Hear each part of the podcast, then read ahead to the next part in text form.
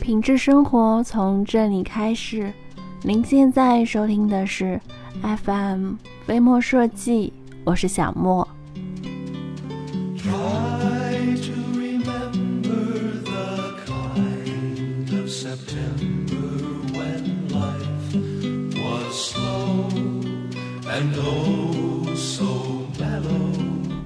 月到中秋圆更圆，每逢佳节倍思亲。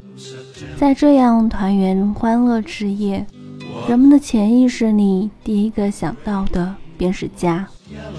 而家对于不同年龄的人来说，却有着不尽相同的概念。在孩子的眼里，家是思想的牢笼，禁锢自由的枷锁；而对于成年人来说，家是温馨的港湾，但不管怎样，慈母手中线，游子身上衣。为人儿女漂泊的再远，也漂泊不出家的根。站在高处，望着家的方向，往昔的种种就像电影般在脑海中浮现。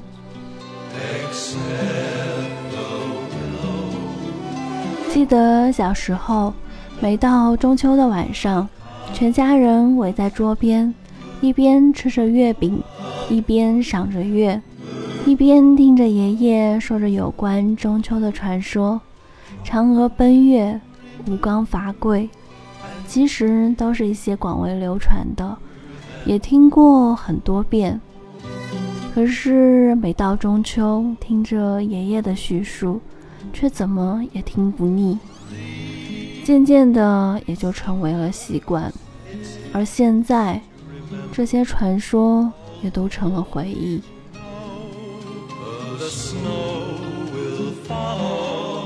在回忆里，爷爷的声音低沉沧桑。论起中秋起源，最早可以追溯到春秋时期。中秋一词最早见于《周礼》，《礼记月令》上说：“仲秋之月，养衰老，行米粥饮食。”另一种说法是，中秋很有可能是秋报的一俗。古人对农耕非常的重视，农历八月十五这一天恰好是稻子成熟的时刻。这一天里，各家都会拜祭土地神。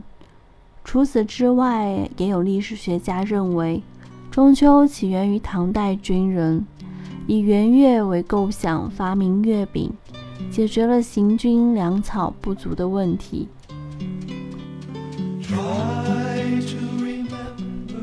每一年的中秋好像都是这个样子，却也并没有觉得枯燥。一家人就这么坐在院子里。吹吹风，有一搭没一搭的聊着，抬头看看月，吃吃月饼，水果盘里放着切好的水果，想吃的时候呢就吃点。这样的时光真的很好，什么都是缓慢的，也不是那么的喧闹，静的时候甚至可以听到树叶窸窣的摩擦声。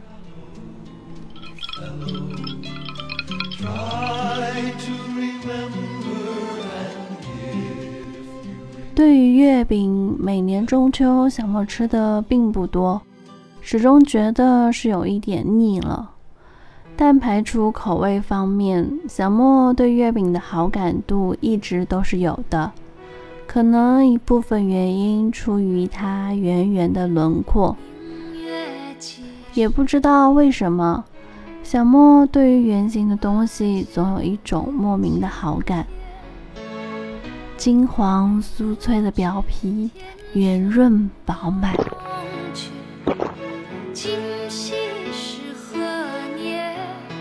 不过最开始的时候，月饼并不都是圆形的。月饼最初是祭祀月神的贡品。到了北宋，那时候的皇室呢，喜欢吃一种宫饼，民间呢俗称小饼、月团。后来，这种习俗在民间也逐渐的传开了。北宋大诗人苏东坡有诗云：“小饼如嚼月，中有酥何宜。”而随着时间的推移，经过元明两代的发展，月饼被赋予了团圆美满之意。中秋吃月饼也逐渐的固定下来，成为了民间的一项传统习俗。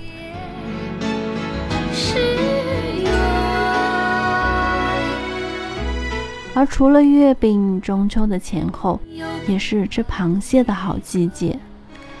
老话说：“八月十五，橘黄蟹肥。”这季节正是雌蟹膏香肉嫩的时候，甘香流油的蟹黄，白嫩鲜甜的蟹肉。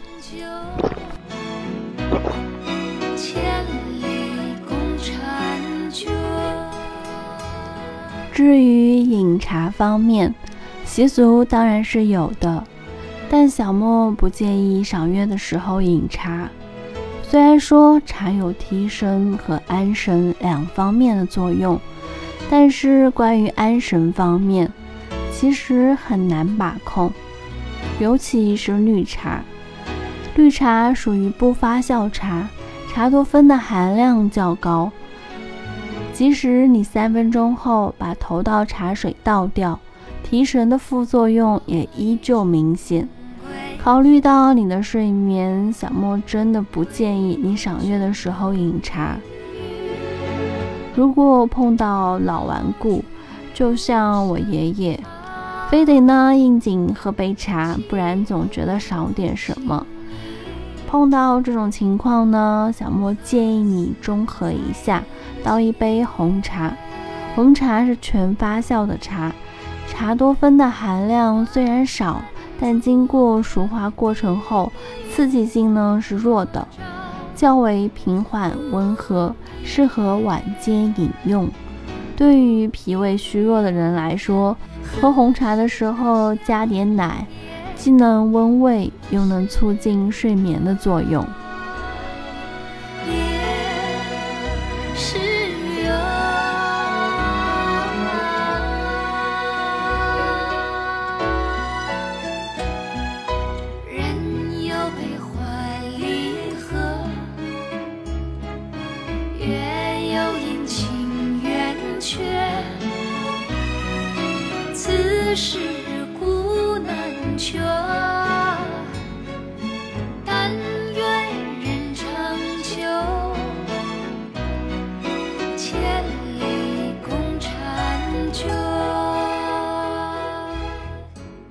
冷风吹过，唇角的微笑还没扬起，就凝固在那。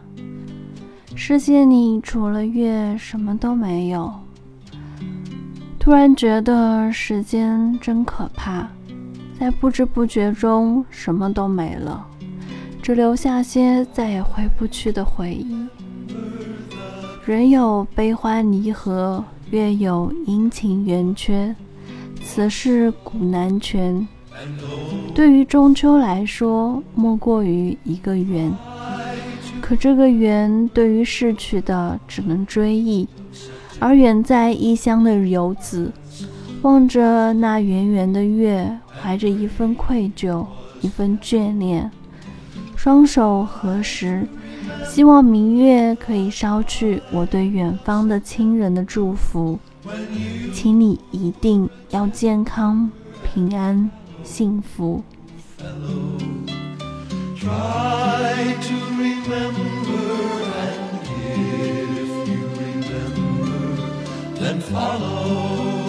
好了，本期到这就结束了。愿听节目的您和家人团圆美满、幸福安康。在节目的最后呢。还是希望大家能够订阅、点赞、转发、分享。周一至周五同一时间定期的收听。另外呢，如果你有想和小莫分享的心情，或者是想和小莫说说你在生活中的一些居家经验，都可以在下方的评论区给小莫留言。当然啦，如果你在装修上遇到了什么麻烦，也可以在微信的平台给我们的团队留言，微信号直接搜索“合肥飞墨设计”这六个汉字，展翅高飞的飞，墨水的墨，我们期待您的发言。